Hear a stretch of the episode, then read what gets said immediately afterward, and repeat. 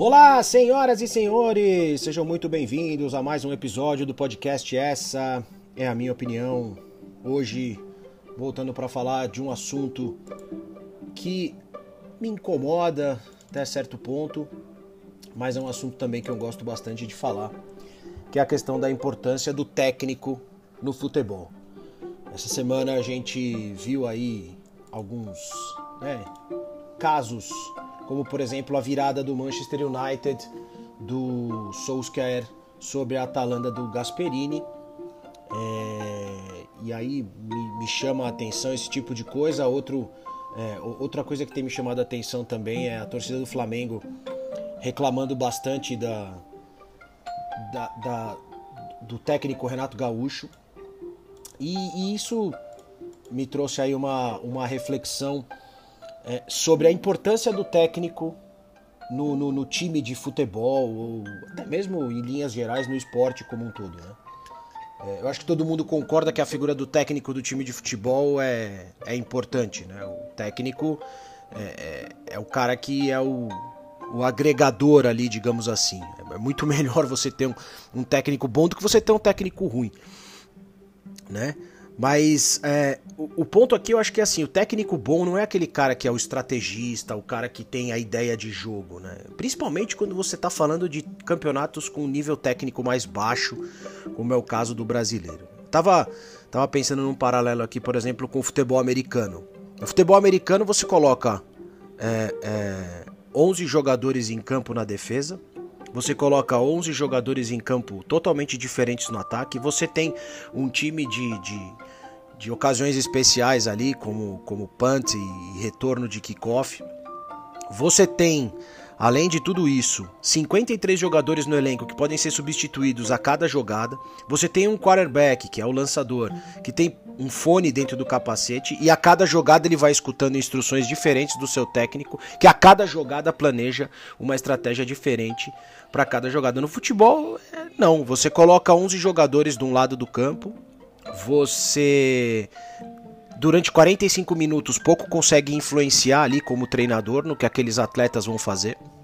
E cabe aos atletas colocar em campo, colocar em prática tudo que o técnico entendeu ali naquela semana, na preparação para aquele jogo, que seria o melhor a ser executado contra aquele elenco adversário, né? contra aquele time adversário. Então são 45 minutos, você tem 15 ali para fazer ajuste no intervalo, você tem mais 45 minutos onde você não consegue interferir nos atletas e você tem somente três substituições, no caso agora cinco por causa da pandemia, mas você tem poucas substituições para você conseguir mudar efetivamente uma partida. Né? E aí fica aquela pergunta: onde é que o técnico é mais importante? É, eu, tecnicamente falando, e talvez seja a resposta mais óbvia, é que é no futebol americano. Você tem uma uma interferência muito mais ativa do técnico, você tem a estratégia de jogo é, é muito mais é, vívida ali, muito mais, é, é como é que eu posso dizer, é, evidente ali na sua cara, né?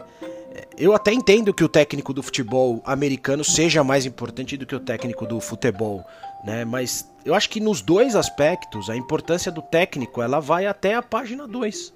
Porque muito mais importante do que a questão da estratégia, para mim, é o papel do psicológico, não só de quem treina, mas principalmente de quem vai executar aquilo que foi treinado. Né? E aí a gente tem que colocar no papel que quem executa são seres humanos. Seres humanos eles têm aspirações diferentes, objetivos diferentes.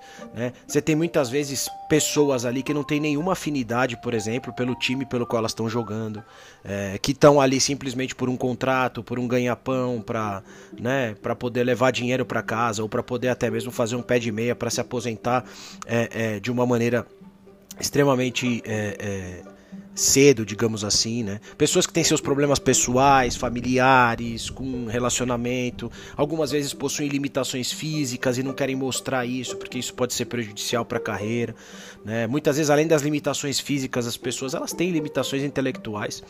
Então, o técnico mais do que definir estratégia e ser responsável é, é, por, por executar tecnicamente estratégias dentro de campo, eu acho que ele é responsável primeiro por selecionar quem vão ser os seres humanos que vão conviver ali entre si, com as suas famílias, que deverão perseguir um objetivo em comum. E sempre, lógico, tudo isso dentro de limitações financeiras do próprio clube que ele está dirigindo, né? Ou até mesmo de, sei lá, pressão de diretores, de conselheiros, de, de presidentes e, por que não, até de empresários, né? A gente sabe que muitos clubes aí têm relacionamentos bastante questionáveis com empresários.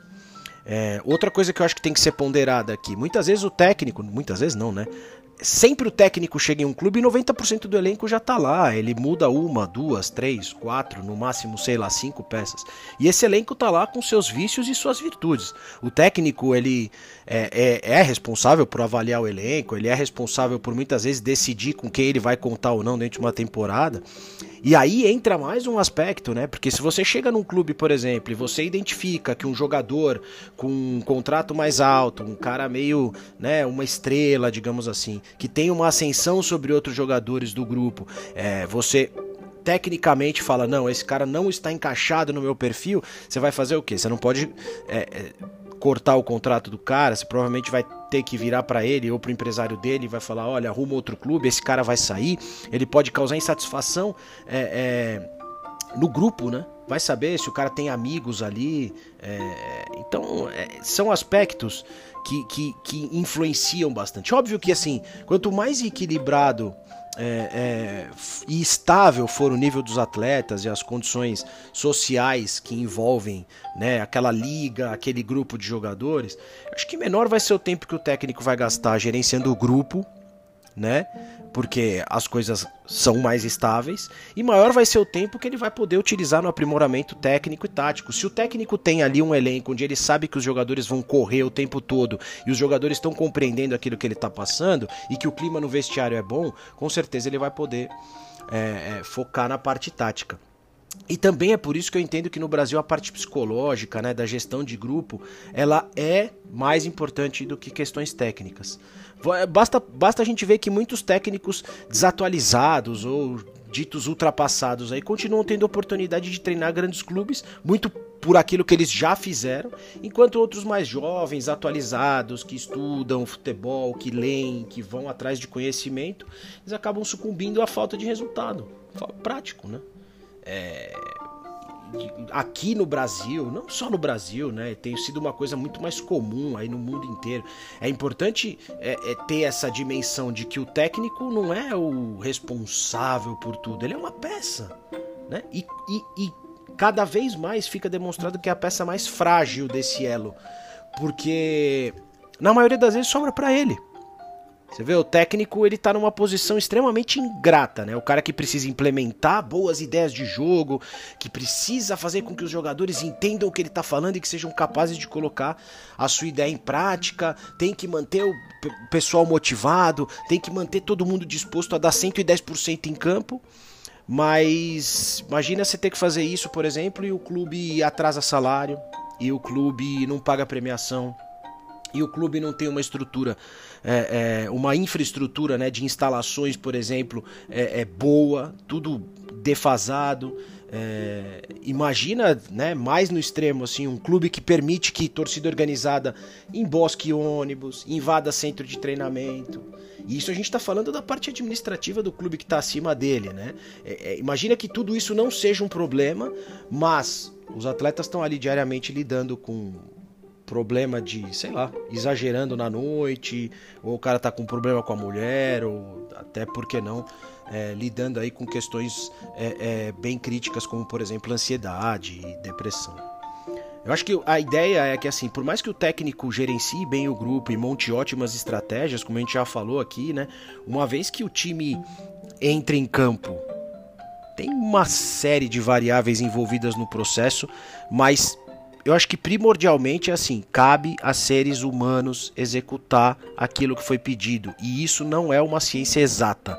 Isso é uma coisa que envolve muitas variáveis. E aí não é uma coisa do futebol, é uma coisa de, de, de emprego, de qualquer emprego, de qualquer lugar, seja numa escola, seja numa empresa, seja qualquer lugar. Você está é, é, sujeito às as nuances daquele grupo de seres humanos, né? E, e, e, quando a gente fala de futebol, são os caras que vão correr, são os caras que vão se entregar e são os caras que vão ter que colocar na cabeça que precisam cumprir um determinado objetivo. E aí, mais é, é, complicado ainda é que, assim, é, para alguns técnicos, para alguns poucos dirigentes, para uma parte pequena da torcida, o objetivo pode até ser jogar bonito. Mas, para a grande maioria das pessoas, para a grande maioria dos dirigentes, para a grande maioria dos conselheiros e para a grande maioria dos torcedores, o objetivo no esporte é um só, né? que é vencer. E aí que a coisa complica e é aí que muitas vezes o técnico acaba ficando com o pepino na mão e, e não consegue né, simplesmente é, implementar aquilo que ele pensa. Né?